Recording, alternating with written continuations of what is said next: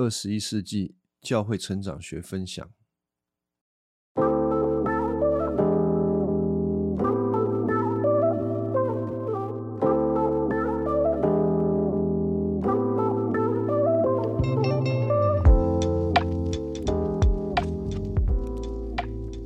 我们再来回想一下第五章福音更新的精髓，它到底在讲些什么呢？它在讲基督徒信了福音啊，信了耶稣之后，他应该要开始认识福音。但是他如果没有对福音有正确的了解，他其实的他的生活方式会活得像宗教。所以人对神的反应的方式就有三种。一个是完全不理他，另外一个就是理他，只是理他回应上帝，却又分两种：一种是用福音回应他，一种是用宗教回应他。所以，如果人在宗教里头回应上帝的时候，我们做很多的事情都会出于我们自己的本能，要不就是贪心想要东西，要不就是害怕。啊，怕上帝惩罚我们。这两种状况，如果你不是从福音里面彻底的把它给解决的话，你就会用宗教的方法去遮遮掩掩啊，用某种方式好像你解决了，但是其实没解决。我打个比方，如果有一个基督徒，他很吝啬的。可是你知道吝啬不好吧？因为我们的上帝是慷慨的，他也鼓励我们应该要做一个乐意施舍的基督徒，对吧？那你怎么让他从吝啬的到慷慨的？是直接不断的对这个人不断的命令他，上帝叫你要慷慨，你不要再那么吝啬，上帝会再给你的，所以你不应当要吝啬。如果你愿意给出去，上帝就会给你更多，上帝是不会给输你的。然后你就这样 bra bra 就一直讲，所以呢，他最后愿意给了，看起来像是一个乐意给的慷慨的基督徒，但是他的动机是什么呢？动机是我知道上帝一定不会给输我，所以我要乐意的给，或者是他觉得你太烦了。好了好了好，OK，我就在你的面前假装我是一个很慷慨的人啊，这个是利诱嘛。那威胁是什么？威胁就是告诉他说：“哦，上帝叫你慷慨，你不慷慨，你这样子小气，你这样子小气的话，上帝以后就不给你更多，甚至呢，啊，给你的就越来越少啊，你就吓到了啊？怎么办？在一种害怕越来越困乏的状况底下，成为一个假装假装慷慨的人。”这个是从宗教来的方法，那福音呢？福音怎么使一个人可以从吝啬变得慷慨？绝对不是威胁利诱。那一个激励他慷慨的原因，是要他看耶稣，因为啊，这个凯勒牧师就说，基督是慷慨的。他为了我们倾倒出他的生命，他丰盛的生命。我们不需要为，我们不需要忧虑金钱，因为十字架证明神对我们的看顾，赐给我们安全感。所以，那一个人要从吝啬变得慷慨，他必须要去认识神，去认识耶稣基督，他为人做了什么。就是在十字架上面献上他的生命。如果这个神他可以为你献上生命，他还有什么是不会给你的？而有些东西到底是你的想要还是你的需要？神是比我们有智慧的，所以他一定知道什么东西是我们真实的需要，并且对我们有益处的。我们必须要抓住这个信念，相信他。他是不会错的，所以呢，我们在该慷慨的事情上面，应当要慷慨啊。但是我不是在说你要乱撒钱啊，不是这个意思。还有凯勒牧师说，对于不和睦的婚姻，圣经的解决之道是什么呢？就是还是一样啊，你必须重新导向福音，去认识基督对心腹那炽烈的爱，他极度的爱他的心腹，就是教会，就是基督徒，就是每一个在他里面相信、相信你是被他爱的基督徒。你得相信这件事情。成为你能够爱人的那个动力跟安全感，而不是在一般的婚姻里面，我们怎么会去爱人呢？我们会去爱人的最大的动力都是那一个人配得我爱啊，就是也许你的妻子很漂亮啊，或许她是一个才德的妇人啊，或者是你的丈夫他嗯很有地位，很有责任感，他有很多的优点，所以他配得你的爱。但是这个东西是不靠谱的啦。怎样不靠谱？如果你没有进入婚姻，你觉得这个可能是可行的啊，这个男女朋友都觉得这可行，因为他很好，所以我爱他。但进到婚姻的时候，你们就会开始发现，原来对方有那么多可怕的我不知道的事情啊。这个当然是要相处之后才会。知道了，当然有的现在开始相处就已经开始发现说，两个人相爱容易啊，相处难，那干脆就不要结婚了，因为爱实在是太难了。我突然想到一件事情啊，就是有一个基督徒歌手自杀了，他在生前留言谈到说，爱是人世间最难的功课，也是最容易的功课。啊，其实我不太想消费呃这位歌手，但是，嗯，什么是爱是人世间最难又是最容易的功课？我我只能推想他的意思是什么？难是因为你进到爱的里面，你发现你要成全这件事情太难了。但他为什么又说是容易的呢？因为。人有一个本质，就是会想要去爱对方。我们会很容易的想要去爱对方，可能会是想要去保护一个人，想要跟那一个人一起生活啊。但是困难的也在这里，就是生活了才发现，你要成全这件事情太难了。甚至我们一直想着，我们要。用爱去满足对方，而在一个过程当中，我们却做不到，它很有可能会让我们心里感到心力交瘁。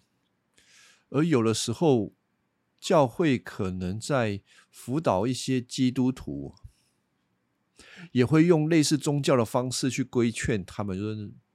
你要多忍耐你的丈夫，你要多体贴你的老婆啊！你要温柔一点啊！甚至会用爱的这个诗篇，就说：“哎，爱是很久忍耐，又有恩慈；爱是不嫉妒、不自夸、不张狂、不做害羞的事。”等等，这个是保罗所写的爱的诗篇。那如果你把它当命令句啊，你会把人压死啊！我们在读圣经的时候，常常看到命令句的时候，就好像上帝要我们做到这些事啊。包括保罗在讲这段经文的时候，就是哥林多前书十三章这个地方，我我想应该有一些呃基督徒的听众应该会蛮熟这段经文的。那其实我们在读这段经文的时候，常常会把它当做是命令去要求。基督徒，你进到婚姻当中，你要这样子的对你的配偶，因为这是上帝的心意。然后，于是如果我们这样子想的时候，我们就会尽一切所能的去满足保罗所说的这一段。我们要如何达到这个标准？可是我现在讲的这个逻辑，其实跟整本圣经，我认为是绝大多数的命令的经文都是一样的道理。你必须要读懂它的前后文，它的背景，不然你读圣经的时候啊，你就跟那个新约时代的法利赛人一样哦，上帝对我们说要做什么做什么，全部都是宗教上面的命令。好了，我简单的讲《哥林多前书》第十三章这段经文，保罗在谈这个的时候，并不是在告诉哥林多教会说：“哎呀，你们现在要努力的做成那个爱来回应神。”不是这个哦，而是什么嘞？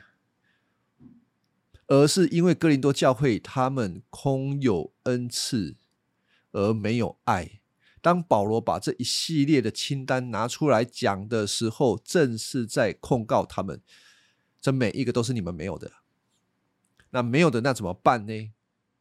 难道保罗写这个就是你们现在没有好啊？给我好好的努力去达成啊，达成上面所要求了。你要从忍耐开始，从忍耐结束。哎呀，基督徒的关系还有婚姻关系，全部都在忍耐啊。忍耐到最后就叫做无奈啊，是这样子吗？啊，听众们啊，读圣经的时候，你不能只听到这些命令，你得听到神为你做了什么，这才是福音。福音就是神为人为他的百姓做了什么，而不是神叫你该做什么。不要听反了。嗯，大家可以对十三章《哥林多前书》十三章，你有兴趣的话，把整章好好的读，读到第十四章。保罗在谈这个爱的时候，是要把他们带到一个人的面前，带到谁的面前呢？以爱。为人的形象样式出现的那一位神耶稣的面前啦，你要这样子看啊，才能够看懂后面的那些经文。比如说保罗，好，我先猜测有些人可能会真的拿圣经来看的，你就必须要拿到十三章的第十二节。就保罗说到，我们现在看见镜子里的影像模糊不清，将来将看得清清楚楚的。我们现在对上帝认识不完全，将来会完全正像上帝完全认识我一样。解经的细节我不讲，我只最简要的跟大家讲，保罗就是告诉哥林多教会：你看到这些爱了吗？你没有，但是耶稣有。而且你们必须非常清楚的看见他多么的爱你，虽然现在还不够清楚，但有一天将会清清楚楚的。他会用什么样的爱来爱你？现在你知道的是，他透过十字架上面的爱来爱你，并且将来在天上你跟他生活在一起的时候，他就是要用这样子的爱跟你在一起。所以，格林多的教会啊。现在开始学习这件事情，以至于你会期待将来在天上，你跟耶稣基督在一起的生活是就是这么的美好。所以保罗他在谈这一个爱的命令或者是标准的时候，一方面在告诉他们说你们没有，另外一方面没有停在这里，把他们带到施恩的主面前。这个才是福音的完整。看见我们没有，看见主全部都给我们，我们才能够被激励啊！好了，这个我补充了非常非常多啊。这边就是凯勒说的：你的婚姻要和睦，不是从命令开始的，而是两个人先明白耶稣基督的救恩开始的，先明白福音的道理开始的。好，再来哦，谈一下。呃，我们说不可奸淫哦，我们基督徒要如何不可奸淫呢？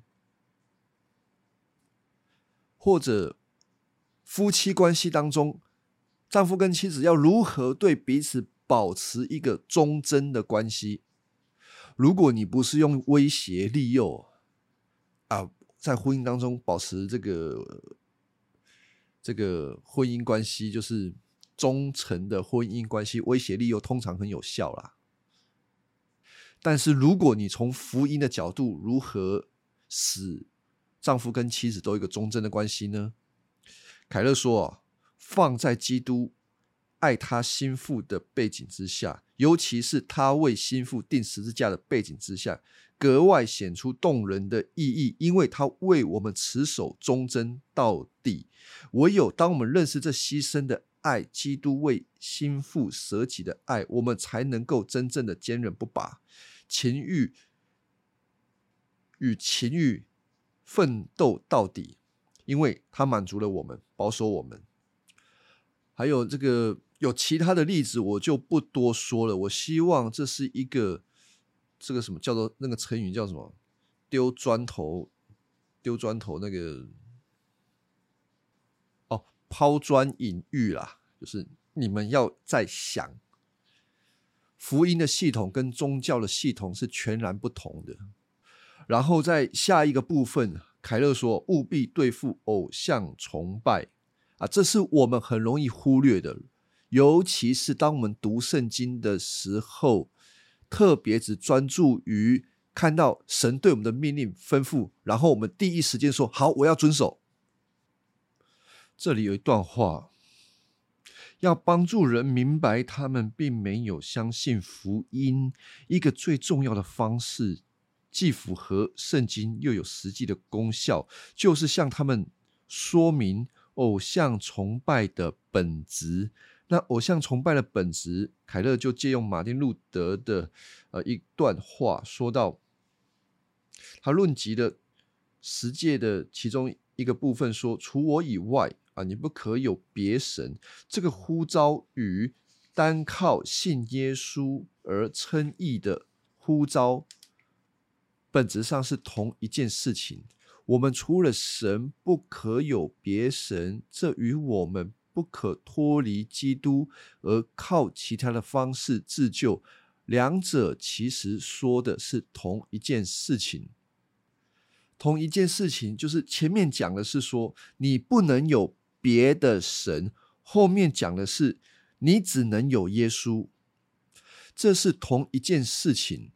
而如果有一个人他说哦，他完全的信靠神，他明白福音，但是实际上他在生活的抉择当中，很明显的会看到有一些东西是在他的心中比重远远高过于神。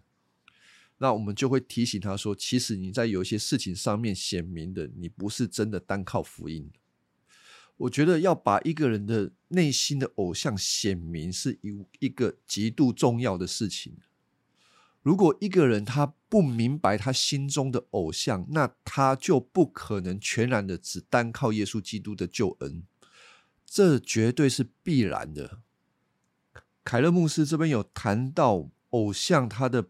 本质啊，他说，偶像的本身原本可能是美好的事物，家庭啊、成就、工作、置业、爱情、才华等等，甚至是福音的事工，这些看起来是好的的东西，都有可能成为偶像。只是呢，我们把它变成满足我们需要的终极来源，靠。他赐给我们人生所需的意义和喜乐。那如果变成这样子的话，我们就会受到这些偶像的奴役，就会受他的控制。我们的心中就会认为说，我们非拥有他不可。如果没有他的话，人会变得不安，容易生气、沮丧啊，甚至会悲伤，甚至痛苦。但是这个偶像有好的的时候，就是当他你跟他有正向的时候，他满足于你的欲望的时候，你会极其的去崇拜他啊，就是敬拜了。我们圣经里面常常讲，你要敬拜，敬拜什么呢？敬拜你的那一个能够给你好处的偶像。我再说一次，为什么找出人心中的偶像这么的重要？因为我们很容易会透过圣经当中神所吩咐的命令，叫我们做什么要有善行，来装饰我们自己。虽然表面上神所说的似乎都有做到，但是我们内心当中可能只是要遮掩，或者是满足我们内心偶像的渴望。比如说，我的渴望是别人对我的称赞，我透过某一些侍奉来提升我在教会的地位，所以啊，我可以侍奉的很好，别人对我很肯定。可是实际上，根本不是在侍奉神，是在侍奉自己。而就如刚刚所说的，万一这个人的侍奉有一天他出包了，他出错了，他将会感到沮丧啊，甚至他会下一次用更大的努力啊，啊，其实那个叫做压力，好让他在下一次可以表现的更好。这会对一个基督徒的生命有极大的危害，使他会盲目的去遵行圣经当中的命令。那其实最后是靠自己的行为在称义。我觉得这也是华人很需要去思想的问题，因为在我的经验当中，有一些教会的弟兄姐妹，他们会。在读圣经，非常的抓住一些对人的责备啊，一些对人的命令啊，然后试图过一个很近前的生活。可是我跟大家讲啊，我不是反对大家过近钱的生活，当然圣经命令我们要回应神，要近钱。可是，如果你不知道你内心充满了许多的偶像的话，你的金钱将会让你变成金钱主义，然后你会觉得你实在是活得很不错，你就不是单单的靠耶稣基督的救恩啊。最后，我想要结束这个第五章，我真的觉得基督徒如果在信主之后没有更多的认识福音。就是把焦点放在神为人做了什么，我们就很容易在把我们的生活焦点放在神要求我们做出什么样的行为，但最后面我们并不是因着我们所相信的福音而活，而是靠着我们如何回应神的命令而活，而这一直走下去，它必定会成为金钱主义，活在宗教里头。我实在也不知道听众能够听进去多少，因为这些东西它是非常的需要对话的，而除非人可以很坦然的去对话，跟自己的心理对话啊，不然人的心都是宗教的，都是骄傲的。就像我引用加尔文的一段话，他说：“吼，除非人先仰望神，并。”谦卑的省察自己，否则就不可能正确的认识自己。因为我们总是自以为意、正直、聪明和圣洁，这种骄傲是每个人与生俱来的。所以，当我们不明白我们的心里有多少的偶像是何等的败坏，我们常常是做了什么，马上觉得自己很了得。甚至我们要过金钱的生活，最后都会走向金钱主义。那如何过金钱的生活，而不进到金钱主义里头呢？永远仰望耶稣，永远思想福音的大能，并且时常的谦卑，审查自己的内心有哪一些偶像。虽然没有错，偶像终其一生都会在我们的心中，但是。不要忘了，我们不是清除完内心的偶像而活在上帝的面前，而是因为神已经救我们了，使我们明白我们内心有这么多的偶像，所以我们要时刻的抓住耶稣基督的恩典，活在他的面前。不然，我们说我们要行，我们要敬钱，我们要爱，那是不可能的。大家可以去思想一件事情。在耶稣的门徒当中，哪一个门徒是最爱谈爱的呢？约翰啊，老约翰最喜欢谈的就是爱，他常常自诩自己是主所爱的那一个门徒。他在写呃约翰一书的时候，不断的勉励弟兄姐妹要彼此相爱。可是约翰一书的最后一章的最后一节，他谈到了什么？如果我们不好好思想，为什么前面谈爱，而最后一节谈到一个似乎很跳痛的吩咐跟提醒？那我们可能还是不明白这个提醒有什么重要性啊？那最后一节是什么嘞？啊，我就是不讲啊，你们自己去看《约翰一书》第五章最后一节。好，那我就讲完了。我们下次讲第六章福音更新的工作。好，感谢大家的聆听。